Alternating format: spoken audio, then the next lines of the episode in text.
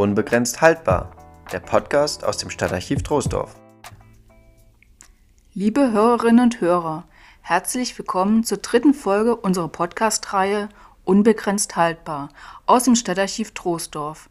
Wir, das sind Antje Winter, Leiterin des Stadtarchivs Troisdorf und Johannes Ehrengruber, Archivar im Stadtarchiv Troisdorf möchten euch mit diesem neuen Format einen anderen Zugang zur Troisdorfer Stadtgeschichte und den Erlebnissen der hier lebenden Bewohner präsentieren. Wir wünschen euch viele neue Erkenntnisse. Diese dritte Podcast-Folge wurde von unseren Praktikantinnen eigenständig recherchiert und erstellt. Vielen lieben Dank an die beiden. Sie stellen sich anschließend kurz vor und los geht es. Hallo, wir sind Antonia Pulselli, Lehramtsstudentin und Annette Dittrich, Archivstudentin. Beide Praktikantinnen im Stadtarchiv im Spätsommer 2022. Wie im Titel Wenn Flüsse anklopfen schon ersichtlich, widmen wir uns heute dem Thema Hochwasser. Wir haben für euch eine Menge Schulchroniken, Akten und Zeitungsartikel gewälzt und daraus sowohl sachliche als auch lebensnahe Facetten und Anekdoten ausgewählt da wir uns aktuell in den 20er Jahren des 21. Jahrhunderts befinden, haben wir uns vor allem auf Vorfälle der 1920er Jahre in Troisdorf und Umgebung konzentriert. Aber auch ein paar andere Jahrgänge haben Eingang in die heutige Folge gefunden. Die Quellen wurden thematisch, nicht chronologisch gruppiert, weil so übergreifende Themen besser behandelt werden konnten. Wenn Flüsse anklopfen, diesen Titel haben wir bewusst gewählt, weil er die Dualität der Einstellung von den hiesigen Einwohnern zum Hochwasser widerspiegelt. Einerseits sind Hochwasser natürlich destruktiv, gefährlich für Mensch, Tier und Eigentum. Niemand wünscht sich Hochwasser, und viele treffen schon lange vor der nächsten Überflutung Vorkehrungen, um deren Folgen zu minimieren. Andererseits laufen manche Ortskeller mit solch einer Regelmäßigkeit voll, treten Flüsse so oft über die Ufer und werden weite Flächen so gleichbleibend geflutet, dass bei unglücklich gelegenen Häusern Hochwasser fast schon wie ein alter, wenn auch ungebetener Freund erscheint. Diese Einstellung zeigt sich auch in den Quellen. Im ersten und umfangreichsten Teil möchten wir euch die Parallelen zur letzten großen Hochwasserkatastrophe aufzeigen und durch lokale Berichte von Hochwassern verschiedener Jahrgänge in das Thema einführen. Im zweiten Teil behandeln wir die finanziellen Konsequenzen individueller Fälle und staatlicher Unterstützung, gefolgt vom Oberthema Dämme und Wiederaufbau. Im dritten Teil behandeln wir noch in knapper Form Zeitzeugen und die Vor- und Nachteile ihres Einsatzes für das historische Gedächtnis. Nach einer kurzen Überleitung fangen wir an.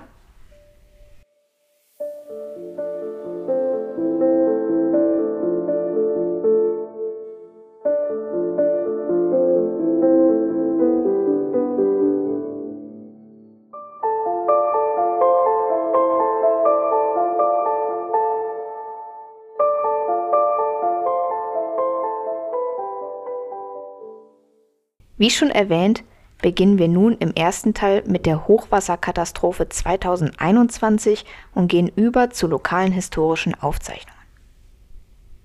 Seit jeher sind Überschwemmungen durch Hochwasser eine Bedrohung. Man erinnere sich an das verheerende Jahrhunderthochwasser im Ahrtal von 2021. Menschen ertranken oder mussten mit Hubschraubern von Hausdächern oder aus Bäumen gerettet werden. Brücken und Gleise wurden zerstört Häuser stürzten ein oder wurden unbewohnbar. Man schätzt, dass mindestens 17.000 Menschen unmittelbar Eigentum durch das Hochwasser verloren haben und über eine halbe Milliarde Schäden bei Unternehmen entstanden. Auch 1929 war man sich der Folgen unzureichenden Schutzes bereits bewusst. Die Parallelen sind eindeutig. So liest man in einem Brief des Deutschen Wasserwirtschafts- und Wasserkraftverbandes an alle durch Hochwasser Bedrohten richtet sich das vorliegende Rundschreiben. Jahr für Jahr richten die in unseren Flussgebieten auftretenden Hochwasser mehr oder weniger große Verheerungen an. Die Hochwassergefahr bedroht die Industrie, die Landwirtschaft, den Handel und das Gewerbe, den Arbeitgeber, den Arbeitnehmer und den Privatmann.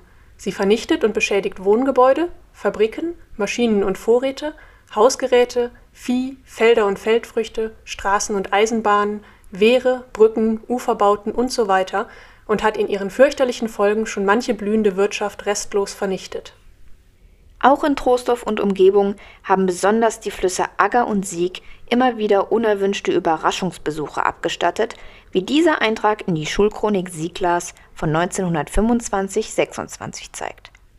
Als außerordentliches Ereignis muss noch nachgetragen werden, dass in der Neujahrsnacht 1925-26 die hiesige Schule mit Marktplatz und Lehrerdienstwohnungen innerhalb der Hochwasserfluten des Vater Rhein standen, der uns einen Winterbesuch gemacht hatte. Das Wasser durchspülte eben den Flur der Wohnung, da trat Stillstand ein und langsames, aber stetes Fallen machte am 2. Januar die Wege und Felder im Überfeld wieder frei. 1920 gab es ebenfalls eine Flut, die in den Sieglerer Schulchroniken eindrucksvoll festgehalten wurde. Das Wasser stieg so hoch, dass man sogar mit Booten zu den Häusern fahren konnte und auch musste. So liest man hier in gekürzter Form Im November waren in den Gebirgen am Oberrhein große Schneemassen niedergegangen, teilweise auch noch im Dezember. Milde Witterung und Regen brachten die Schneemengen zum schnellen Schmelzen, so dass der Rhein ganz plötzlich Hochwasser brachte. Am zweiten Weihnachtstage begann das Wasser stark zu steigen. Das Wasser rückte langsam, aber beständig höher. Zum Glück blieben Sieg und Ärger in ihren Ufern, sonst wäre hier noch größerer Schaden entstanden. Den Bewohnern der Brückenstraße und der Südseite des Marktplatzes, wie auch der Gartenstraßen, füllten sich die Keller, die freilich vorher von ihren Vorräten waren befreit worden. Bis zum 31. Dezember stieg das Wasser. Das ganze Überfeld nach der Eschmarer Mühle und der Siegzug glich einem See. Die Wege nach Friedrich-Wilhelms-Hütte standen teilweise unter Wasser, sodass man von hier aus nicht mehr direkt dahin gehen konnte. Am Neujahrsmorgen 1920 zeigte sich Stillstand des Wassers. Ja, man glaubte ein wenig Rückgang bemerken zu können. Im Laufe des Tages zeigte sich langsames, aber stetiges Fallen, sodass jede weitere Gefahr für unser Dorf ausgeschlossen war. Am 14. Januar kam die zweite Hochflut, Sie kam wieder vom Rhein. Bis zum 16. stieg das Wasser und überflutete diesmal den ganzen Marktplatz. Vieh und Vorräte wurden am 14. Januar bei Nachbarsleuten untergebracht. Auch die Wohnung des Rektors musste geräumt werden. Sämtliche Häuser der Südseite des Marktplatzes standen metertief im Wasser. Mit Kähnen wurden die Leute aus ihren Häusern geholt und wieder hingebracht.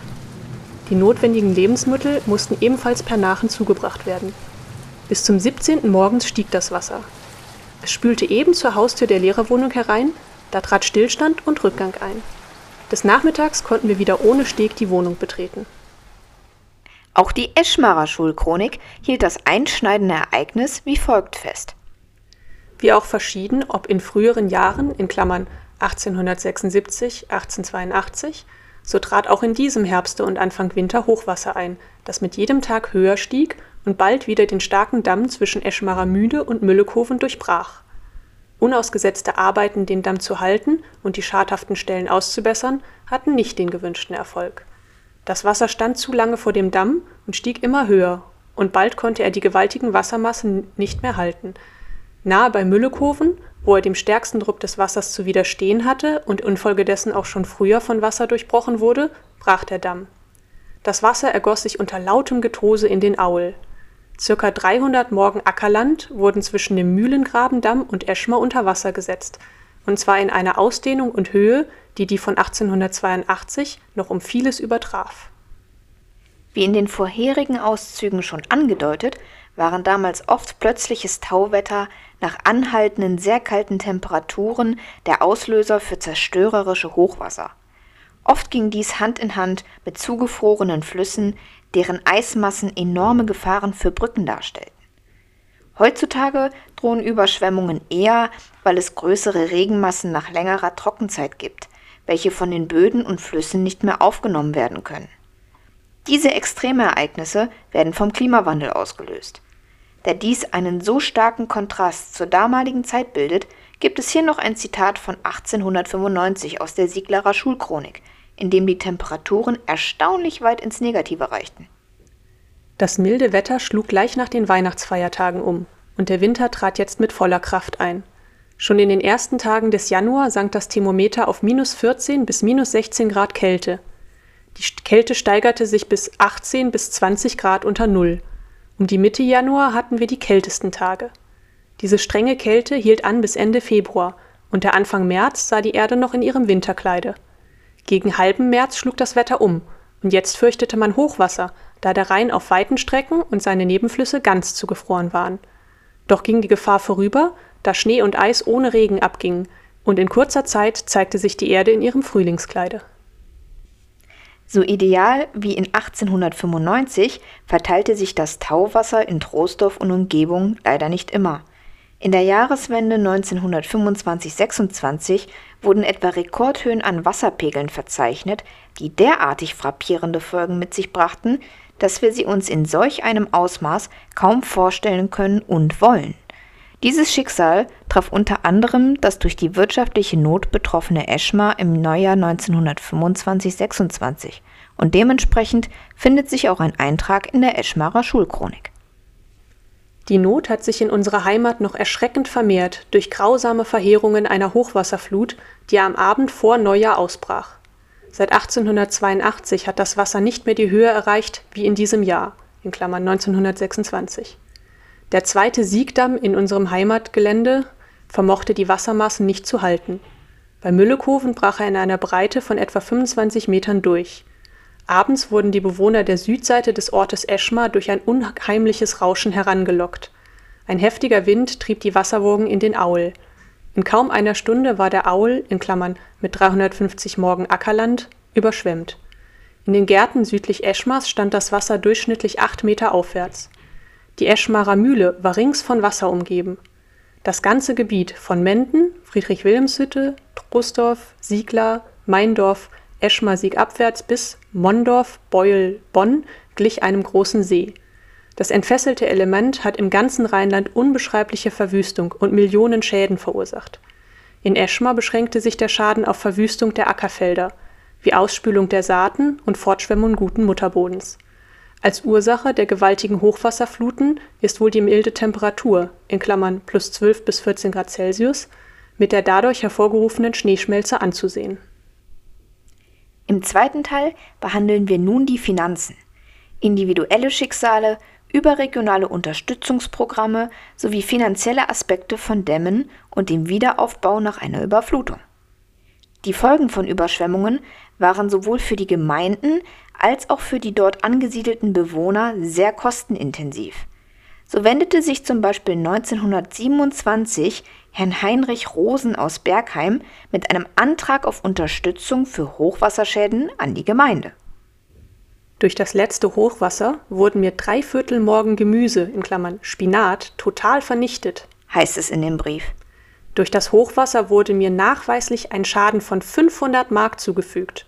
Und was ein Ausfall von 500 Mark bei meiner Wirtschaft ist, ist wohl erkenntlich. Aber nicht nur die Gemeinden, sondern auch höhere Instanzen wurden durchaus zur Minderung der negativen Auswirkungen herangezogen, wie ein Telegramm des Innenministers an den Bürgermeister in Siegburg um 1920 zeigt. Gezahlte Unterstützung an Industriearbeiter, die infolge Hochwasser erwerbslos geworden sind, gelten als Hochwasserschäden und werden in die Notstandsaktion einbezogen, die unter Beteiligung von Reich, Staat und Kommunalverbänden demnächst beginnen soll.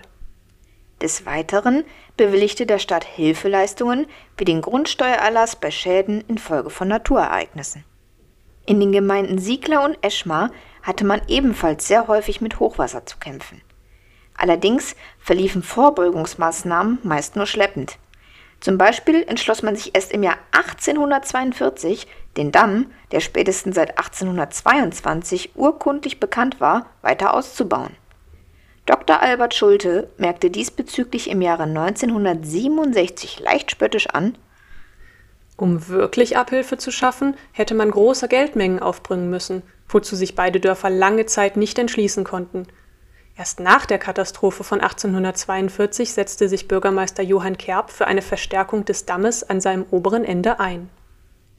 Doch auch Dämme können baufällig werden, und dies kann, wie wir sehen, ebenso teuer sein wie Hochwasserschäden. In den 1920er Jahren äußerten sich die Bewohner Bergheims gegenüber dem damaligen Bürgermeister mehr als besorgt, weil die Dammbrüche, welche Kosten um die 125.000 Mark zur Folge hatten, noch nicht repariert worden waren. Es fehlte schlichtweg an Geld. Um die eh schon gravierende finanzielle Lage von Bergheim nicht noch zu verschlimmern, half die Gemeinde Segler mit einer Finanzspritze aus. Aber auch nach den Reparaturen war die Situation noch immer nicht rosig. Viele Beschwerden von Anwohnern gingen in den nächsten Jahren bei der Gemeinde Siegler ein.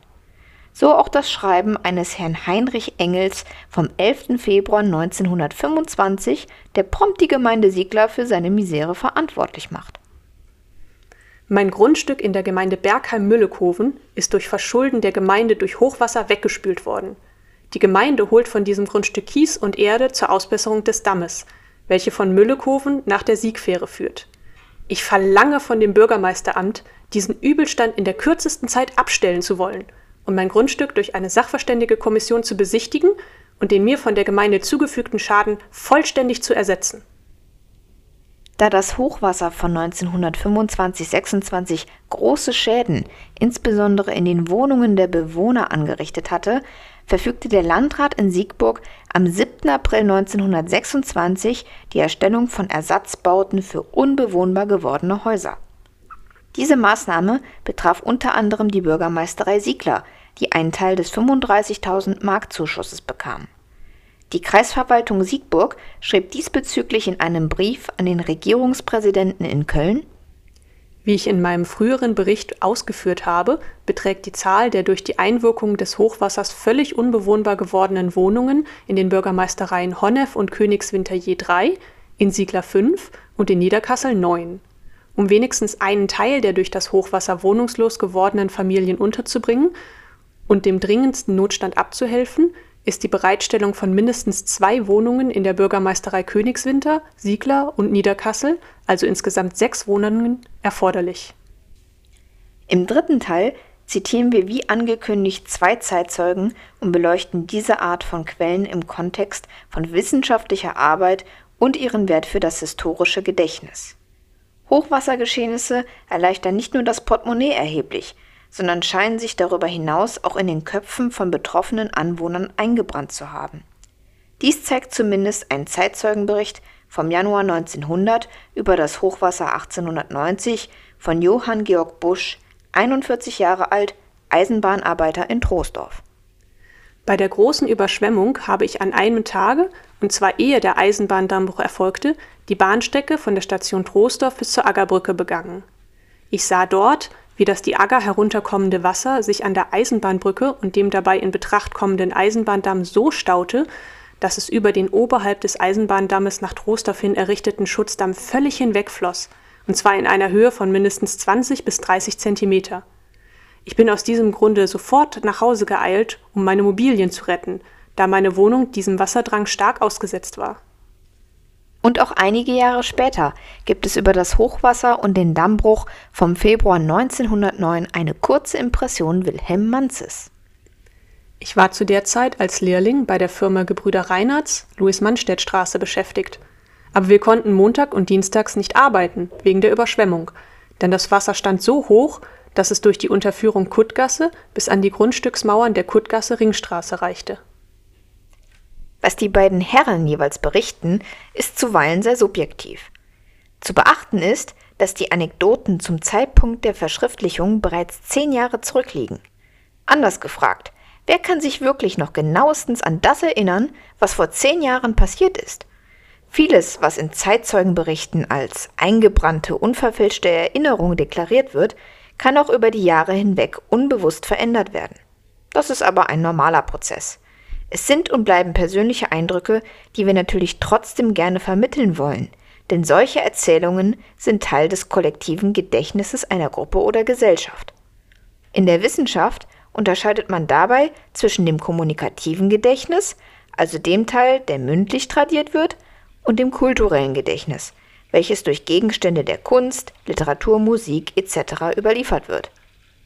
Die Gefahr des kommunikativen Gedächtnisses liegt darin, dass in dieser Art weitergegebene Erinnerungen meist nur circa drei Generationen nach dem Ereignis bestehen bleiben.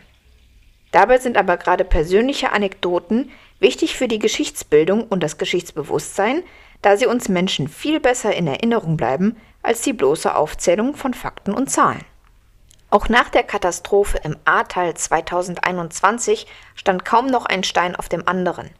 Viele Menschen haben nicht nur ihr Hab und Gut, sondern auch das Dach über dem Kopf verloren. Die enorme Ähnlichkeit zu den Fällen von vor 100 Jahren zeigt, dass die Bedrohung durch Hochwasser noch immer präsent ist.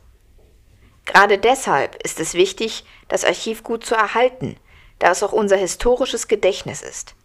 Vielleicht können wir durch die Blicke in die Akten zukünftig besser planen und damit Fehler korrigieren. Liebe Hörerinnen und Hörer, wir hoffen, euch hat die neue Folge gefallen. Eine weitere Folge zum Thema Hochwasser, dieses Mal mit dem Schwerpunkt Hochwasserschutz, ist geplant. Bleibt neugierig!